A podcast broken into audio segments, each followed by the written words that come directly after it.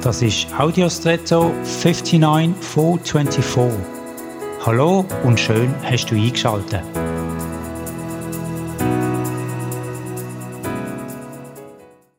Hast du gewusst, dass der Begriff Karaffe ganz ursprünglich aus dem Arabischen kommt? Das schöne Gefäß, das meistens auf dem Tisch steht und Wasser den Gästen anbietet, bedeutet ursprünglich Wasserheberad mit Schaufeln. Ich bin sehr erstaunt, wenn ich das so gelesen habe. Aber eigentlich passt das sehr gut. Die Karaffe bietet den Durstigen das lebenswichtige Element Wasser an.